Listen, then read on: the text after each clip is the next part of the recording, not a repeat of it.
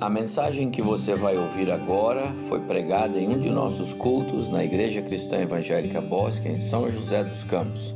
Ouça atentamente e coloque em prática os ensinos bíblicos nela contidos. Ao Senhor nosso Deus toda glória, honra e louvor a Jesus, o nosso Salvador e Senhor, aquele que é tudo que nós cantamos e mais um pouco. E esse pouco Cada um de nós certamente experimenta cada dia, não é? A cada manhã você experimenta a muita misericórdia de Deus na sua vida, em fazê-lo acordar com saúde, em segurança, depois de uma noite de sono, de descanso. A cada fim de dia você percebe a mão de Deus que cuidou, que te guardou. Depois de dez meses, ou oito meses nove meses de pandemia, nós percebemos o cuidado de Deus em nos guardar, em estarmos juntos aqui. Você que está em casa, mas está sob os cuidados do Senhor. Aqueles que eventualmente foram é, pegos por essa Covid, mas estão firmes. Graça, misericórdia, favor. Esse Deus é maravilhoso. Ele é tudo isso que cantamos e mais um pouco. Por isso, celebrar o Natal de Jesus é uma das mais preciosidades, expressões de culto que a igreja de Jesus pode fazer e nós estamos fazendo. Por isso, a cada domingo deste mês, nós queremos pensar juntos com os irmãos sobre a riqueza do Natal de Jesus. E hoje eu quero falar sobre a grande luz, porque Jesus é essa grande luz. E eu quero fazer referência ao texto lá de Isaías, capítulo 6, é capítulo 9, perdão. Isaías capítulo 9. Porque o texto fala de uma grande luz, não é? Houve trevas, escuridão. Mas, e esse mas na Bíblia é muito abençoado, não é? Mas, mas veio uma grande luz. E o profeta Isaías, eu já tenho pregado sobre ele aqui, falei sobre ele no domingo passado, lá no capítulo 52, 53. O profeta Isaías é especialista em revelar Cristo, lá no Antigo Testamento. E ele faz isto aqui sete séculos antes de Jesus ser encarnado. Isaías fala, mais uma vez, do Messias, o nosso Jesus, o Salvador do mundo.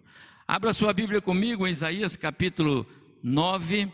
Eu vou ler primeiro na minha tradução, a tradução que nós usamos, ao meio da revista e atualizada. E o texto diz assim: Mas para a terra que estava aflita não continuará a obscuridade. Deus, nos primeiros tempos, tornou desprezível a terra de Zebulon e a terra de Naphtali, mas nos últimos tornará tornará glorioso o caminho do mar, além do Jordão, Galiléia dos gentios. O povo que andava em trevas viu grande luz, e aos que viviam na região da sombra da morte resplandeceu-lhes a luz. Tens multiplicado este povo, alegrias lhe aumentaste, alegram-se eles diante de ti, como se alegram na ceifa e como exultam quando repartem os despojos porque tu quebraste o jugo que pesava sobre eles, a vara que lhes feria os ombros e o cetro do seu opressor, como no dia dos midianitas. Porque toda a bota com que anda o guerreiro no tumulto da batalha e toda a veste revolvida em sangue serão queimadas e servirão de pasto ao fogo porque um menino nos nasceu, um filho se nos deu, o governo está sobre os seus ombros, e o seu nome será maravilhoso, conselheiro, Deus forte, Pai da eternidade, príncipe da paz, para que se aumente o seu governo e venha paz sem fim sobre o trono de Davi e sobre o seu reino, para o estabelecer e o firmar mediante juízo e a justiça desde agora e para sempre. O zelo do Senhor dos exércitos fez isto. Que preciosidade! Isaías vê a glória do Messias, que nem nasceu ainda.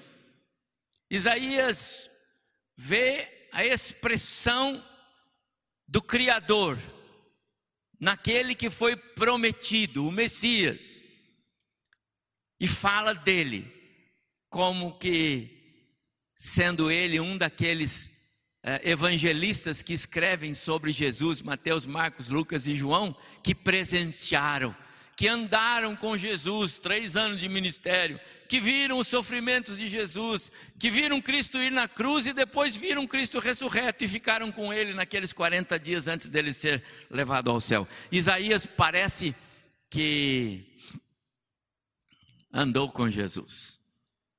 Esse texto é tão especial que eu vou fazer o seguinte: acompanhe na sua Bíblia. Mas há uma versão, nova versão transformadora, e ela é muito clara. Esse tempo de escuridão e desespero, o mas da nossa versão, a, nova versão traduz por esse tempo de, de, de, de, escuridão e desespero. Eu vou ler depois os últimos versos do capítulo é, 8 para esclarecer melhor.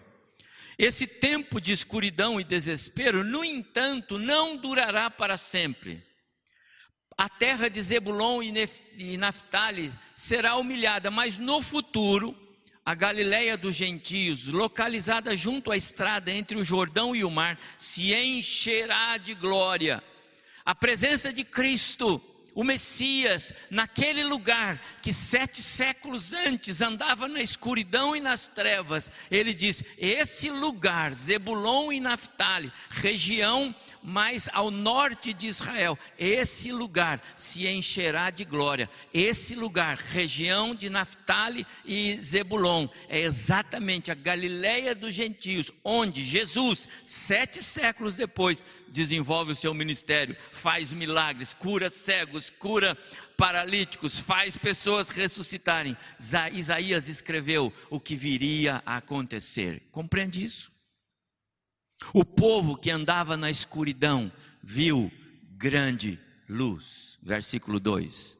Para os que vivem na região das, de, de, na, na, treva, na, na terra de trevas profundas, uma luz brilhará. Verso 3: Tu multiplicarás a nação de Israel e o seu povo se alegrará. E o povo se alegrou. Depois o crucificaram, mas primeiro se alegraram. Eles se alegraram diante se alegrarão diante de ti, como os camponeses se alegram na colheita, como os guerreiros repartem os despojos da guerra, pois tu quebraste o jugo da escravidão que os oprimia, e levantarás o fardo que lhes pesava sobre os ombros, quebrará a vara do opressor, como fizesse ao destruir o exército de Midian. Cristo veio para libertar o homem das garras de Satanás, do pecado, da escuridão do pecado, do medo, da morte. 5. As botas dos guerreiros e os uniformes manchados de sangue das batalhas serão queimados e servirão de lenha para o fogo. Verso 6: Pois um menino nos nasceu, um filho nos foi dado, o governo estará sobre os seus ombros, e ele será chamado Maravilhoso Conselheiro, Deus Poderoso, Pai Eterno, Príncipe da Paz. O seu governo jamais terá fim reinará com imparcialidade e justiça. Amados irmãos, imparcialidade e justiça, nosso Deus é assim. No trono de Davi para sempre, falando de Cristo, o zelo do Senhor dos exércitos fará isto. Que texto, irmão! Para nós entendermos melhor um pouquinho esse texto e esse contexto, lembra? Nós estamos falando de um período em que Israel estava sob opressão dos seus inimigos. Por que opressão? Porque Israel, o povo de Deus, o povo que Deus chamou em Abraão para ser o seu povo, a menina dos seus olhos, conforme está lá em Êxodo. O povo para ser aquele que, res, que refletiria a glória de Deus no mundo. Foi para isso que Israel foi chamado. Para que o mundo, os gentios, conhecessem Deus. Esse povo desobedeceu. Esse povo escolheu andar pelos seus próprios caminhos. Esse povo se afastou de Deus. Esse povo preferiu o mundo do que andar com Deus. E Isaías vive esse período. O período em que os assírios, aqueles ninivitas, conforme nós vimos aqui esses dias, numa das pregações dos profetas menores, como o pastor André, os, os, os assírios, os ninivitas, eles se apoderaram, tomaram Israel, dominaram, investiram contra eles, cercaram, conquistaram. Era a mão de Deus pesando sobre o seu povo que andou de costas para ele. É desse contexto que nós estamos falando.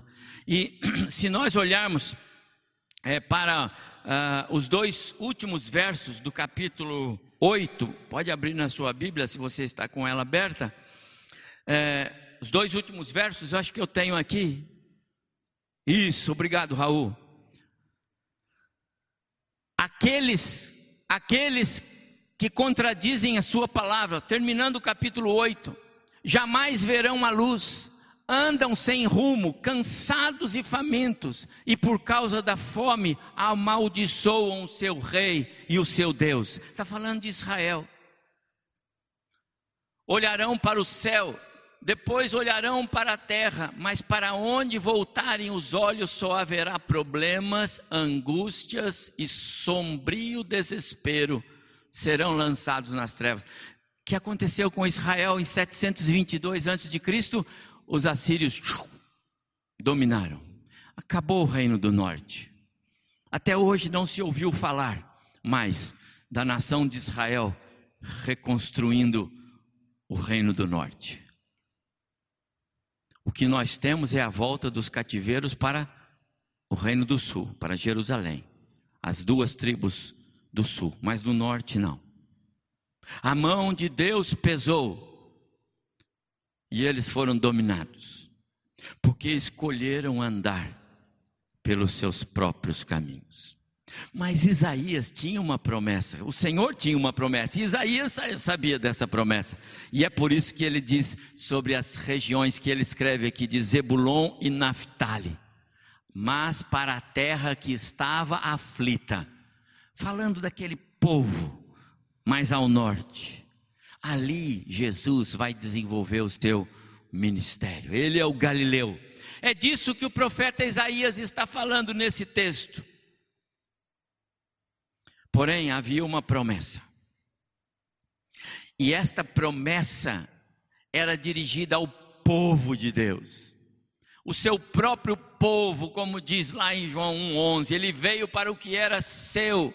Jesus veio para o seu povo, é fato, é bíblico, é inegável, é incontestável.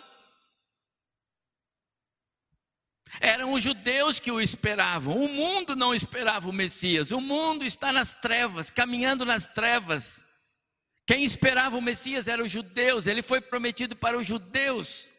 João 1,11, ele veio para o que era seu, mas os seus doze não o receberam. Havia um plano de Deus nesta rejeição do Messias pelo seu povo, pelo seu povo, e o plano de Deus incluía vocês. Se não Deus não tivesse o plano, vocês não estavam aqui hoje, entendeu? Vocês estavam por aí, tocando em bares, tocando em qualquer outro lugar, mas não estavam servindo o Senhor. Mas o plano de Deus incluía salvar pecadores como nós, como eu e vocês, gentios. Pelo menos eu não sou descendente de judeu aqui, acho que algum de vocês acho que é, não é não? É não? Tem dinheiro? Não.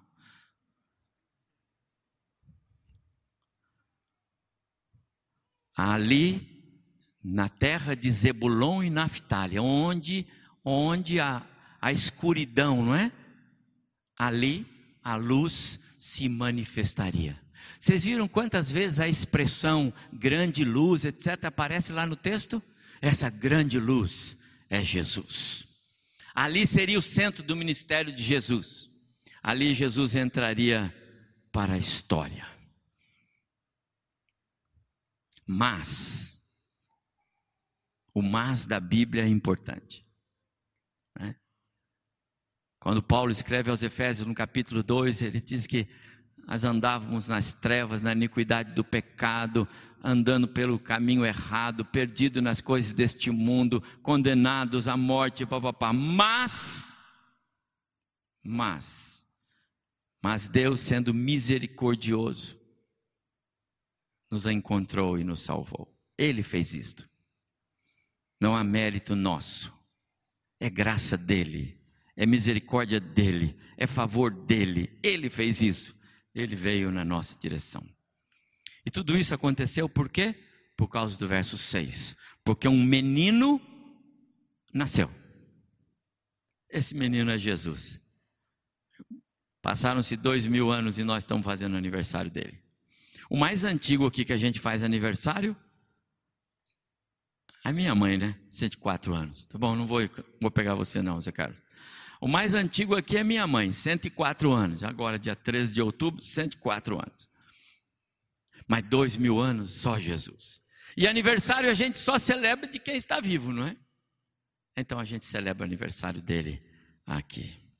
Uma coisa interessante, amados irmãos, nesta passagem, e eu quero ser breve aqui concluindo, é que antes de Isaías escrever sobre a morte, porque lá no capítulo 53 eu usei esse texto domingo passado, ele escreveu sobre a morte, o sofrimento. Mas antes de escrever sobre a morte, ele escreveu sobre a glória do Messias. Antes de escrever sobre a morte, ele viu no Messias o poder manifesto. Ele viu o poder de Jesus, Isaías viu isto. Isaías viu a glória de Cristo iluminando o mundo, iluminando o caminho do pecador. Ele viu isto. Que privilégio teve esse profeta.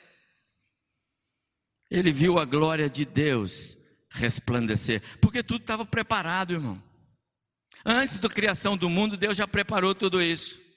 O apóstolo Paulo, outro também que recebeu revelações maravilhosas de Deus, escreveu em Gálatas capítulo 4, verso 4: é, Mas vindo a plenitude do tempo, Deus enviou seu filho, nascido de mulher, estava tudo pro, pro, é, preparado e programado para nós, para mim, para você que me ouve em casa, para os irmãos que estão aqui.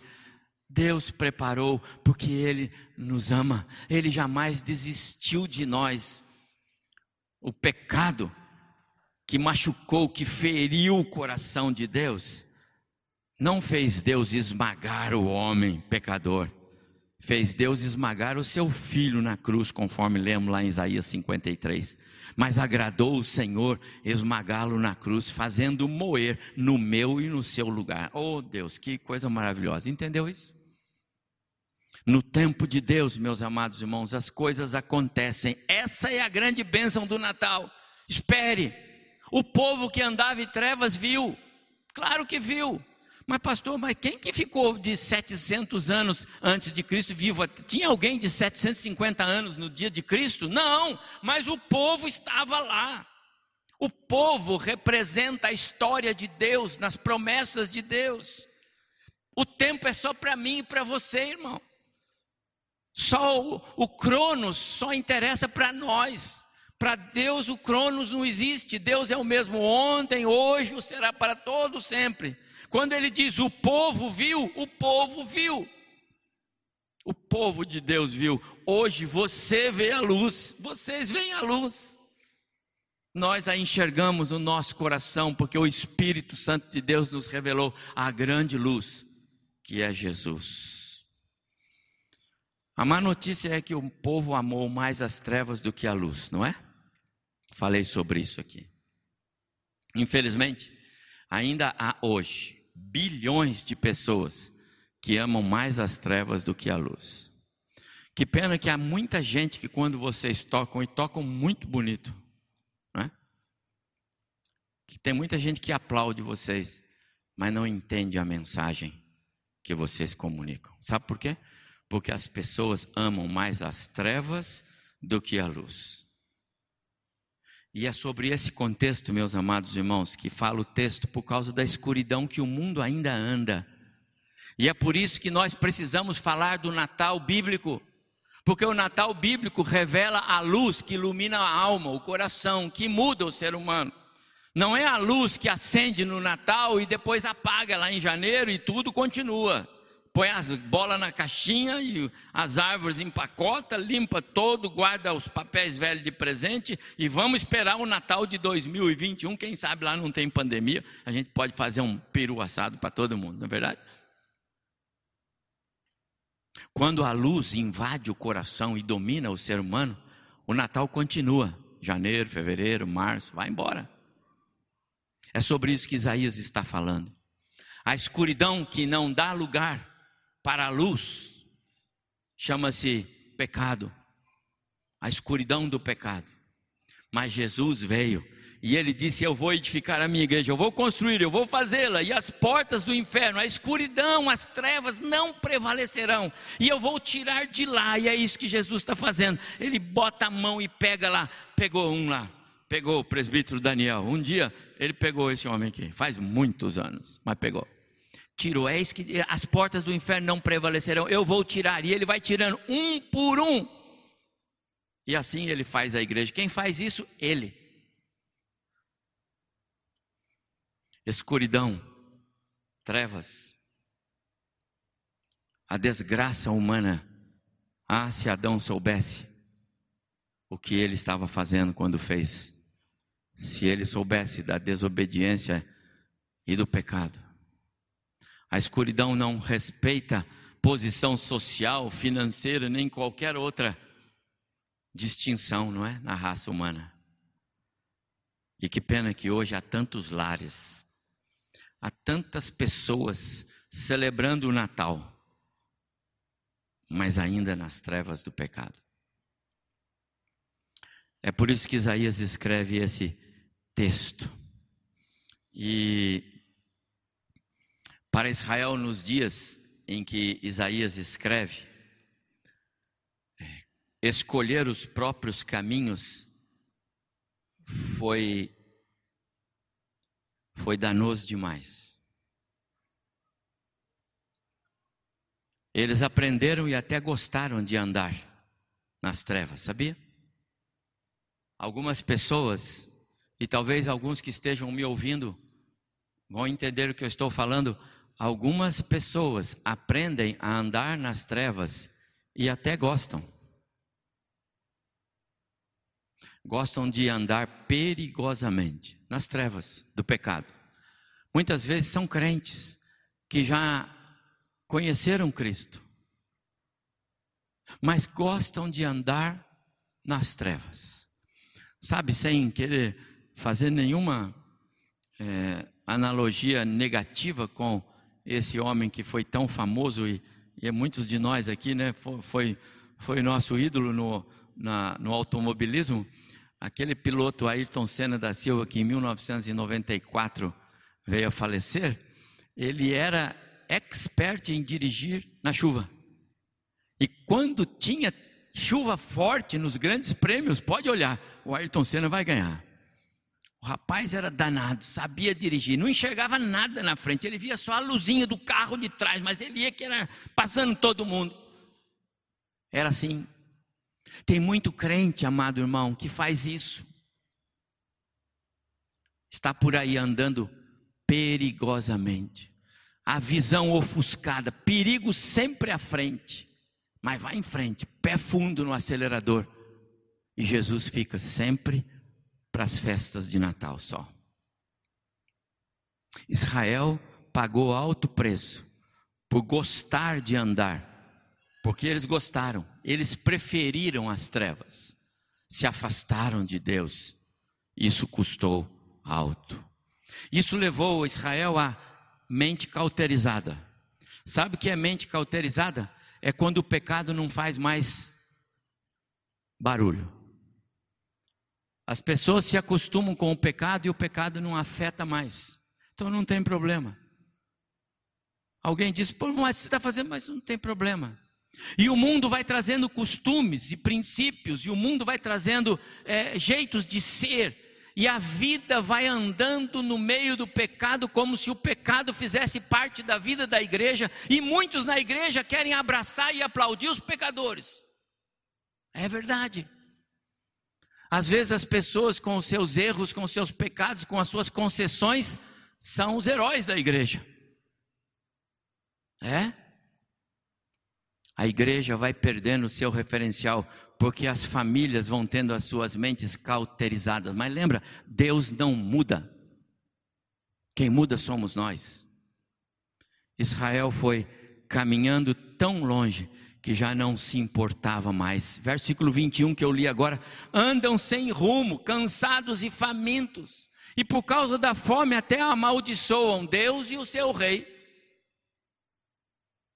Aquele povo experimentou o caos. Mas eu vou concluir aqui. Mas para a terra que estava aflita, viu grande luz.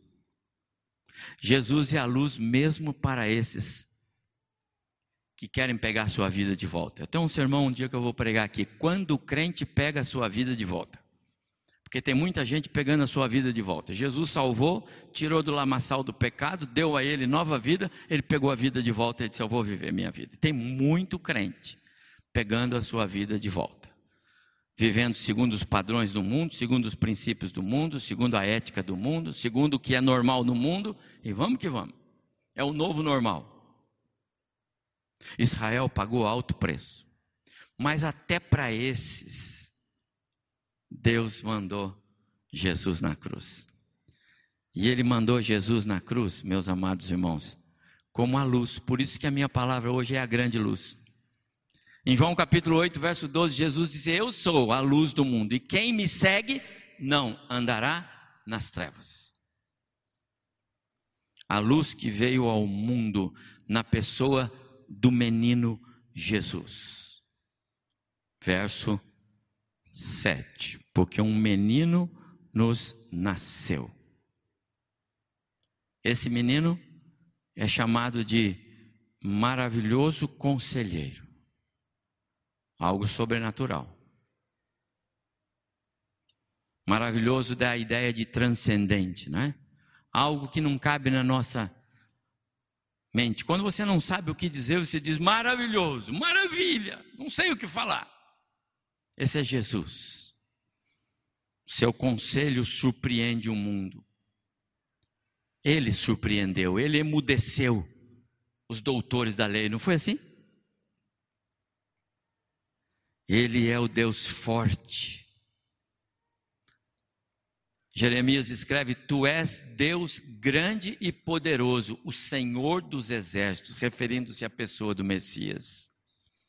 Quando os seus discípulos olharam para ele e falaram: Senhor, é, mas não sabemos como vai, não sabemos. Como é que a gente sabe? Como é que a gente conhece o Pai? E Jesus disse o quê? Quem vê a mim, vê o Pai. Esse é o Deus forte. Toda autoridade me foi dada. Esse é o Jesus do Natal, irmãos. Ele não é o Jesus para ser celebrado no dia 25 de dezembro, ou mesmo só no mês. Ele é o Jesus para ser celebrado 12 meses do ano. É Deus. Pai eterno, Pai da eternidade. Ele nos trata como a filhos. Ele nos chama de filhos. Nós somos a sua família. Esse é o Jesus do Natal. E finalmente ele é o príncipe da paz. E a paz que ele dá independe da circunstância. A paz que ele dá não é igual à paz do mundo. A paz que ele dá não é porque tudo vai bem. Essa paz o mundo também dá. Quando tudo está bem, então está tudo bem.